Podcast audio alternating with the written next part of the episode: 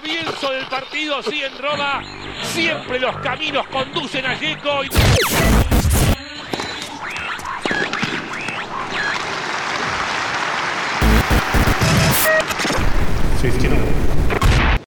Saque y Red Podcast. El tenis contado por pibes y pibas. ¿Qué tal? ¿Cómo andan? Amigos y amigas de Saque bienvenidos a un nuevo episodio eh, del año de la segunda temporada. Ya me perdí, no sé si es el segundo o el tercero, me parece que el tercero. Eh, pero bueno, ya el anterior había sido eh, del cuadro del Australian Open, proyecciones, etcétera, etcétera. Y bueno, ahora tenemos el capítulo que cierra lo que fue el primer Gran Slam del año. Eh, sin sorpresas me parece porque tenemos a Djokovic campeón en el lado masculino y a Naomi Osaka en el lado femenino. No es ninguna sorpresa que sean los campeones. Eh, sí me parece que se esperaba un poquito más de las finales. Eh, no fueron tan emocionantes como otros años. de hecho ambas fueron en sets corridos, pero bueno. tuvimos grandes campeones y tuvimos muy buenos partidos a lo largo de, de la semana. Y lo mejor de todo es que pudimos tener finales con público, que no es eh, nada menor.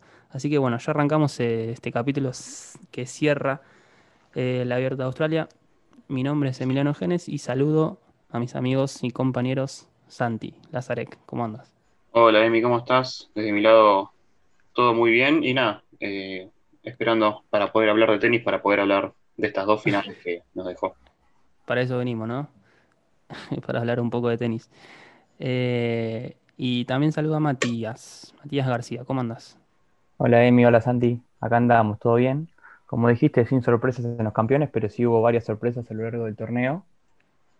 Así que un gran Australian Open.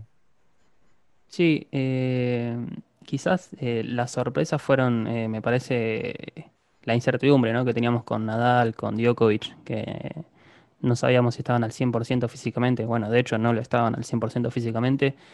Eh, Rafa lo terminó pagando, ¿no? Porque perdió con Tsitsipas. Eh, no le lo podría haber pagado muy caro en su partido contra Taylor Fritz. Eh, después creo que no tuvo mayores complicaciones.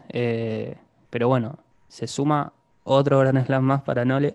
Ya es el número 18 y ya le está respirando la nuca, le está eh, pisando los talones a Federer y a Nadal. Eh, no sé, me parece que salvo que pase algo muy, muy raro, eh, no le va a terminar arriba, ¿no? En, la lista de campeones de, de Grand Slam, digamos, el que más títulos cosechó a lo largo de su carrera. Vieron que después de ganar dijo, bueno, ya tengo el récord de más semanas como número uno, ahora voy a ir por ser el máximo campeón de la historia. Sí, coincido que Novak va camino a ser el, que rompa todos los récords. La verdad que hoy parecía que podía ser un golpe sobre la mesa de la nueva generación, pero como el propio Novak lo dijo, todavía tienen mucho trabajo para hacer. Se habla mucho de ellos, pero todavía no, nos han superado y hoy lo volvió a demostrar, ¿no? Arrasán Medvedev venía de, como dijiste, con algunas molestias físicas y no le, no le eh, importó en el partido contra Zverev. También le ganó por momentos con cierta facilidad. Así que sí, creo que no tiene mucha competencia en el circuito porque Federer está todavía volviendo y Rafa es, creo que solo se va a quedar con, Roland Garros este año. Así que yo calculo que como mucho el año que viene ya le está superando a todos. Ojalá, ojalá que no. Eh, va, no sé, qué sé yo, depende de cada uno, ¿no? Las preferencias que tengan. Eh, Tengo mis dudas con Rafa igual, ¿eh? no sé ustedes. No solo por Roland Garros, sino porque en el US Open, en números, está mejor que Djokovic. Tiene un título más, por lo menos. Sí, es cierto, pero siempre queda la duda, ¿no? De Nadal en, cancha de cemento o en el US Open. Eh, me parece que este Djokovic es un poquito más. Eh, y me parece que la. Bueno, decíamos, ¿no? Antes de empezar el capítulo, me parece que el, Gran Slam donde más chances tiene la NetGen es en el US Open. También claramente, eh, recordemos que Medvedev lo llevó a 5 Nadal, eh, bueno, Tim ya es campeón, está bien que juegue con Esberev la final, pero me parece que es el escenario donde veo mayores chances de que puedan llegar a arrebatarle algún título a uno del Victory, me parece. Pero obviamente siguen siendo eh, candidatos Nadal, Federer y, Djokovic. Pero bueno, si quieren volvemos al partido de, esta madrugada. eh, teníamos muchas expectativas, ¿no? Que sea un partido largo, épico, a cinco sets. Eh, me parece que Medvedev también eh, había sembrado esa semilla, ¿no? Venía con 20 partidos invicto, con creo que 12 victorias sobre el top 10, incluso una victoria sobre Djokovic en el Masters.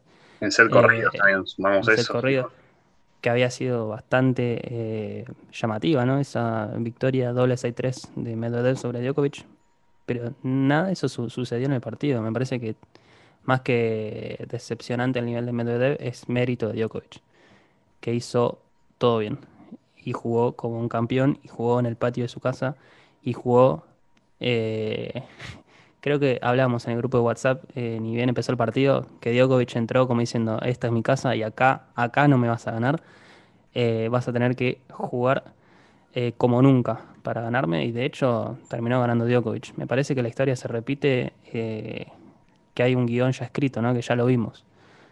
Pase lo que pase, Djokovic en Australia va a ganar. Sí, coincido con eso. Creo que a excepción de Rafa y Roland Garros, Djokovic y el Australia Open es eh, la superioridad más grande de un jugador en un torneo. Tipo, no, no hay con qué darle. Tipo, es, es increíble cómo se enciende, cómo sube el nivel ya de por sí. Djokovic siempre es complicado, pero cuando juega en esa cancha, sube más, eleva más la vara y es muy difícil ganarle. Lo hemos notado mismo entre los, quizás los rivales que más se le acercan, que son los del Big Three. Eh, tanto Nadal y Federer les ha costado un montón. Babrinka es el único que quizás en un momento lo pudo sacar, pero es increíble su nivel, cómo se eleva en ese lugar. Y aún es más difícil ganarle cuando se mete en semifinales. Una vez que llegan los dos partidos definitorios, dice: Voy a salir campeón y gana todo lo que le ponen enfrente, lo saca sin, sin inconvenientes. Y sí, coincido que la final fue, no fue al nivel que esperábamos todos. Lamentablemente solo vimos un set, que fue el primero, donde sí vimos lo que esperábamos.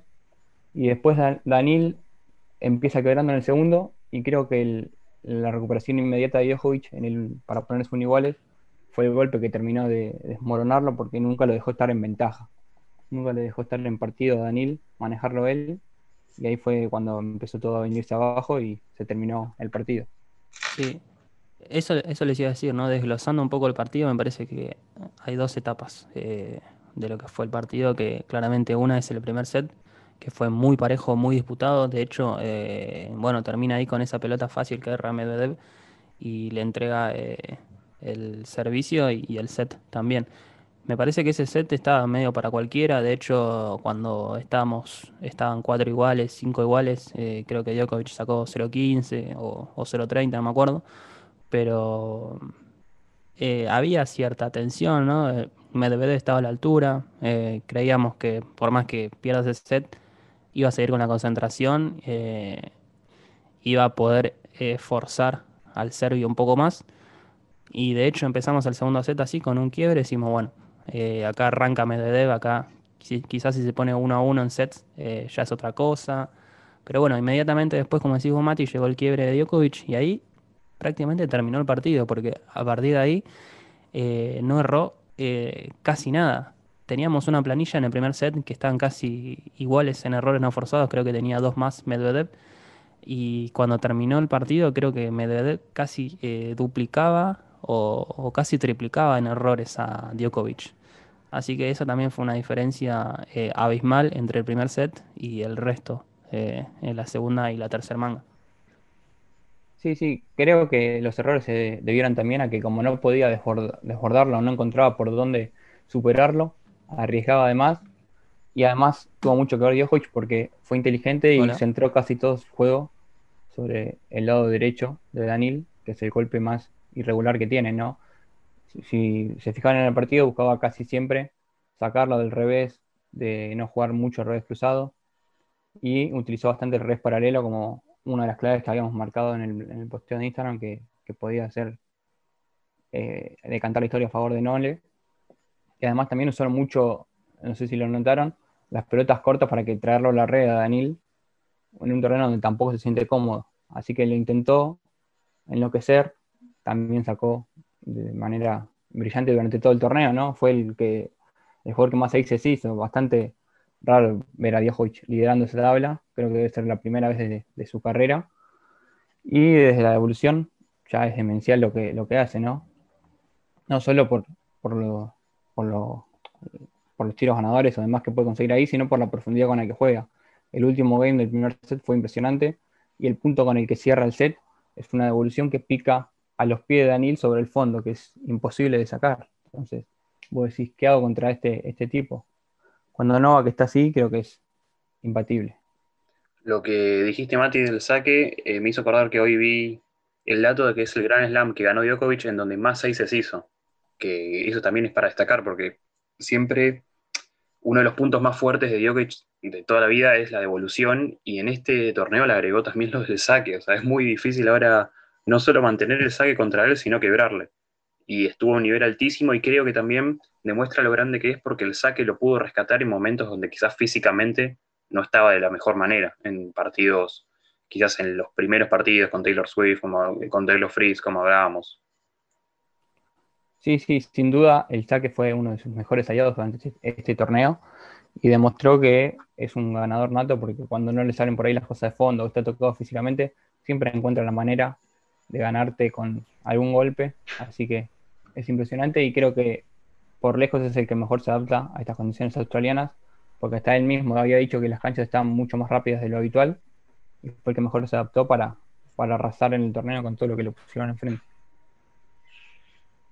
Sí, y me parece que el servicio también fue una diferencia eh, entre ambos, ¿no? En la final. Eh, si bien creo que Medvedev no sacó mal, eh, bueno, Djokovic, como decían ustedes, devolvió un infierno. Entonces también hay una diferencia ahí, ¿no? Porque cuando Djokovic sacaba con segundo servicio, Medvedev no podía presionar de la manera que lo hacía Djokovic. Entonces, son cosas que van sumando y, nada, al final de, cuentas terminamos con un score bastante holgado para Djokovic. Sí, yo creo que eso que decís del saque de Medvedev, se notaba mucho la diferencia cuando Daniel jugaba con el primero a con el segundo. Le costó mucho ganar puntos con el segundo saque. Y después del primer set, al notar que Djokovic creo que estaba metiendo mucha presión con la devolución, Daniel te exigía meter el primer saque forzándolo, digamos. O sea, no, meter el primer saque por meter, sino meter el primer saque para hacer daño y a partir de ahí dominar el punto. Y por eso terminó tirando, mucho hasta afuera y jugando con el segundo que claramente favorecía al serbio. Sí, eh, así que bueno, Medvedev no va a poder ser el número 2 del mundo, como veníamos diciendo, ¿no? Si ganaba el torneo iba a ser el número 2 eh, del mundo. Eh, y por ahí veía la estadística, ¿no? Desde 2005, que no hay un número 2 del mundo distinto a Nadal, Federer o Djokovic o Murray. Eh, que el último fue Leighton Hewitt. Imagínate lo lejos, lo lejos que queda que solamente Leighton Hewitt fue el único número 2 que no haya sido de estos cuatro. Eh, y otra estadística que también es tremenda es que eh, solamente hay un campeón de Grand Slam nacido en los 90, que es Dominic Thiem, ¿no? Que bueno, debe estar agradeciendo eh, no haberse cruzado con Djokovic ¿no? en la final del US Open. A la jueza de eh, línea le debe agradecer. Sí. Eh, también era una reflexión que hacía, ¿no? De no ser por ese inconveniente el año pasado en Flashing Meadows y de no ser por la aparición de Babrinka, me parece que Djokovic ya estaría por encima de, de Federer y de Nadal. Son suposiciones, ¿no? Pero me parece que son, son dos cositas que se sacaron un poquito de terreno. Pero bueno, son cuestiones que, les pasan a todos, ¿no? Federer venía tranquilo, apareció Nadal y le sacó un montón de protagonismo, nunca pudo ganar Roland Garros. Eh, y a Nadal lo mismo, cuando apareció Djokovic, cuando parecía que Nadal se iba a llevar el mundo por delante, apareció Djokovic y, y lo frenó. ahora, ¿quién aparecerá para frenar a Djokovic? No lo sabemos, pero mm, no parecería haber nadie por el momento. De hecho, eh, ya están casi iguales los tres, así que me parece que ya es una disputa entre los tres a ver quién prevalece un poco más. Y una vez que se retiren, bueno, vendrá el resto a ver qué puede lograr. Sí, déjame agregarte un dato más que para marcar lo que son estos tres tipos de gigante, que desde el primer Grand Slam que ganó Federer, que fue Wimbledon en el 2003, se jugaron 70 y entre Djokovic, Federer y Nadal ganaron 58 de los 70. Solo 12 tenistas, ni siquiera 12, o sea, hubo 12 campeones que no fueron ellos tres, que algunos se repitieron como Babrinka y Murray que consiguieron lograr tres cada uno. Y que eso también marca la distancia que hay con el resto, ¿no? Porque en algún momento se consideró a Murray parte del Big Four y quedó lamentablemente solo con tres Grand Slam, a diferencia de Djokovic que tiene 18 y que es el último del Big Three en encabezar la lista. Así que imagínate la diferencia entre ellos y el resto de los seres humanos mortales. Sí, Murray queda muy lejos en las estadísticas, pero es un fenómeno total. O sea, eh, agarrá a Murray sí. y ponelo en otra época. ¿Cuántos grandes no es para quitarle mérito a Andy, sino para marcar, endiosar todavía más lo que hicieron esos tres tipos que lamentablemente que arrasaron con el circuito por completo entre los tres. Mismo- cada uno una partecita. Lo que hizo Murray de arrebatarles el número uno, creo, como recién marcaba Emi, que fue el único que les pudo sacar eh, estar en la cima del ranking por por lo menos algunos meses, creo que son 40, 41 semanas las que estuvo. Murray. Y se las pudo sacar en, en una época que era muy difícil y que nadie más pudo arrebatarles ese trono. Sí, Sí, sí. Eh, incluso de esos 12 campeones que menciona Mati, que no son del Big Three, bueno, Murray va brinca con 3, Delpo, eh, aparece un Marin Cilic que también aprovechó, ¿no? Una chance de jugar contra Nishikori, una final de Grand Slam, que, que bueno, uno, uno cree que si hubiera jugado contra uno de Big Three, Marin Cilic no hubiera podido conseguir ese, ese Grand Slam. Obviamente fue o es un jugador impresionante, eh, le ganó a todos los del Big Three seguramente en Grand Slam, pero las finales son cosas distintas y acá el partido de Djokovic con Medvedev lo, lo representa, ¿no? Porque eh, todos pensábamos que, que Medvedev estaba listo para dar el salto, para, para ganar, y llega Djokovic y le pega un cachetazo tremendo. Si no es el cachetazo más grande de la carrera para Medvedev, eh, pega en el palo. Sí, otro, déjame agregar otro de los campeones de lista, que es el gato Gastón Gaudio, otro argentino más, además de Elpo. Y con respecto a lo que decís, sí, coincido que el que parecía que venía a arrebatar el, el combino de Djokovic era Medvedev, pero fue un golpe de la Ananek Chen que podía haber dado su primer gran golpe en este torneo, ¿no? Porque veníamos de lo de Tsitsipas a Nadal, de remontarle dos sets, y podía que Medvedev arrebatarle la corona a Djokovic en su casa, pero bueno, lamentablemente lo mandó a la escuela de vuelta y a seguir trabajando, como, lo- como dijo Nole, que tiene mucho para hacer todavía. Aunque Sí. creo que Daniel es el que va de la Next Gen, es el que apunta en el futuro a ser el que más títulos gane y el que venga a tomar el mando que dejen los del Big Three. Sí, me parece que hoy eh, parece el más, el más sólido, el más fuerte de cabeza, ¿no? Para afrontar esos momentos, más allá de que haya perdido esta final. Eh, siempre muestra mucha frialdad, mucha sangre fría, que son cosas eh, muy importantes a la hora de ganar este tipo de torneos. Sí, de Eh, hecho, en el torneo, perdón, te agrego una cosita más. En el torneo, en el camino a la final, derrotó con mucha facilidad a Rublev y a Tsitsipas, que se supone que son dos baluartes de la próxima generación. Así que eso marca un poco que hoy el eh, Daniel está por encima del resto de algunos escalones. Sí, y, y si hablamos de, de estar por encima de- del resto, muchos escalones, eh, bueno, ya estoy pegando un salto, ¿no? Al cuadro femenino porque iba a hablar de Naomi Osaka, ¿no? Que me parece que está muchos escalones por encima del resto. Eh, y siempre la reflexión que hago, ¿no? Naomi será la número 3, la número 4, número 5 en el ranking, pero es la mejor del mundo. Eh, hoy no hay una tenista que sea más decisiva que ella, eh, no hay una tenista eh, que tenga los golpes que tiene ella, que tenga la capacidad mental para afrontar los momentos complicados. Así que me parece que es una justa campeona, ¿no? Perdón que salté ya al, al cuadro femenino, pero me parece que para agilizar un poco también. No, está, está perfecto. Creo que coincido con vos, que ganó con mucha autoridad casi todos sus partidos. El único que quizás le complicó un poco eh, contra Muguruza, que arrancó, arrancó Z abajo, ¿no? O arrancó arriba y se lo empató Muguruza. Z abajo. Sí, de hecho, estuvo match abajo, dos veces, dos Mm. abajo. sacó para partido a Muguruza también. eh, estuvo 3-5, 15-40 con su saque. Pero bueno, ahí, ahí se remarca lo que dijiste vos de su fortaleza mental también, que quizás cuando su juego no, no la rescata en esos puntos, lo que sí la rescata es su cabeza para aguantar esos momentos de tensión y salir ilesa. Sí, además de que muestra una variedad de golpes impresionante, porque un partido eh, se la vio eh, con la derecha muy con mucha soltura, digamos que fue el golpe que la sacó de, de los apuros y después eh, quizás contra Serena o mismo en la final, el revés paralelo o el revés cruzado la sacó de muchos apuros, así que como que cada partido tiene una respuesta distinta eh, a cada situación. Me parece que la constante quizás fue el servicio, ¿no? Que siempre lo saca de momentos complicados. Eh, pero bueno. No, y otra cosa, Emi, es la variedad de recursos que tiene de ser una jugadora completamente completa que si tiene que defender, defiende. Si tiene que ponerse a pasar pelotas, las pasa. Y si tiene que atacar, te ataca y te gana. Así que es tremendo, domina todos los aspectos del juego. Y hoy creo que coincido con vos, está varios escalones del resto en el circuito femenino. Cuando juega a su nivel, ¿no? Porque como sabemos, el circuito femenino tiene varios altibajos. Es muy irregular, pero cuando Naomi está encendida, no hay quien la pueda parar.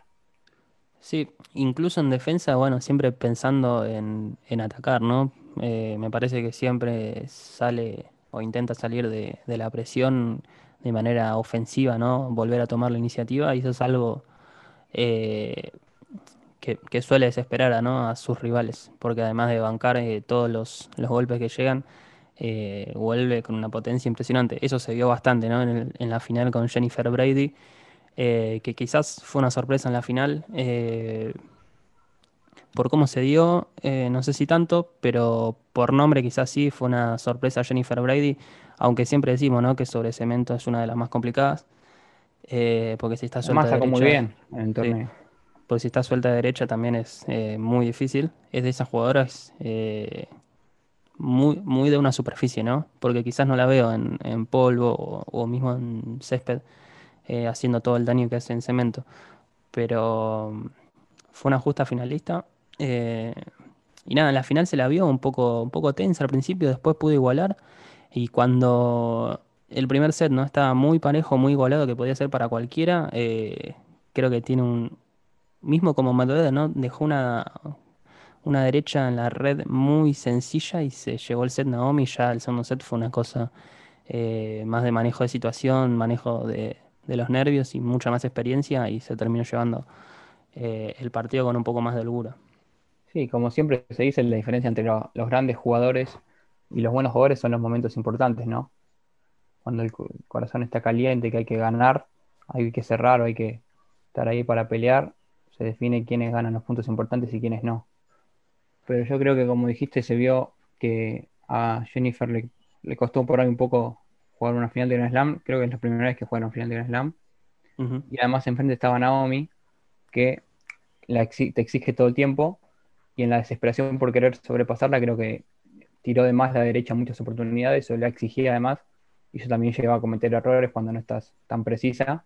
Cuando estás jugando una final de Grand Slam, ¿no? que obviamente estás nervioso. Hablaba de, de, los momentos importantes y hay un dato que para mí me sorprende de Osaka, es que siempre que llegó a cuartos de final de un Grand Slam, lo ganó. Es decir, cuando llega a cuartos no pierde. Eso es, increíble, en donde quizás se pone mayor el nivel de exigencia, donde los nervios son mayores, no pierde, no falla ahí. 100% de efectividad en finales, semifinales y cuartos de final. Sí, y solo tiene, va, solo tiene. Es un montón tener cuatro títulos a los 23 años, pero uno creería que debería haber llegado a más cuartos de final, ¿no? En su carrera, eh, siendo por cómo viene. Pero, pero bueno, por ahora eh, viene a este ritmo y, lo que venimos diciendo, ¿no? No sabemos con cuántos eh, Grand Slam va a terminar eh, Osaka en su carrera. Me parece que está para, para muchos más y para anotarse ¿no? en esa lista selecta de, las más ganadoras en la historia. Por ahora viene a, a, buen ritmo.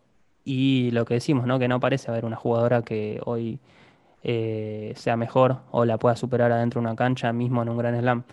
Eh, me gustaría verla contra, contra Halep, quizás en algún momento, en alguna final.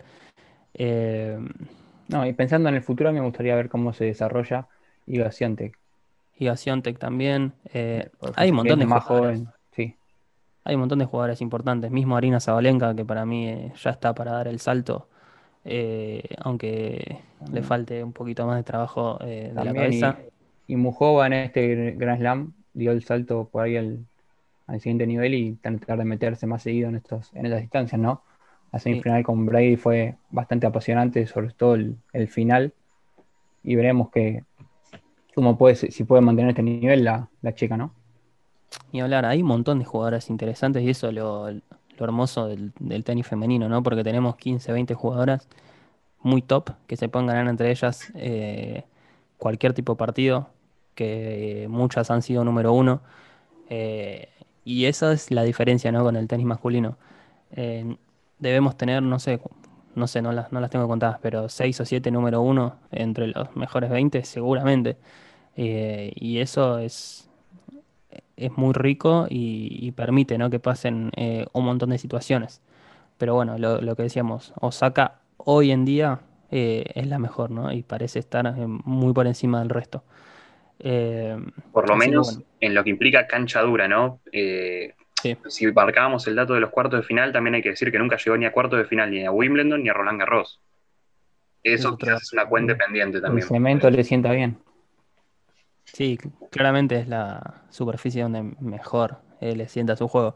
Pero bueno, es una excelente jugadora. Yo creo que ya está para, para que en Roland Garros y en Wimbledon tenga mejores resultados.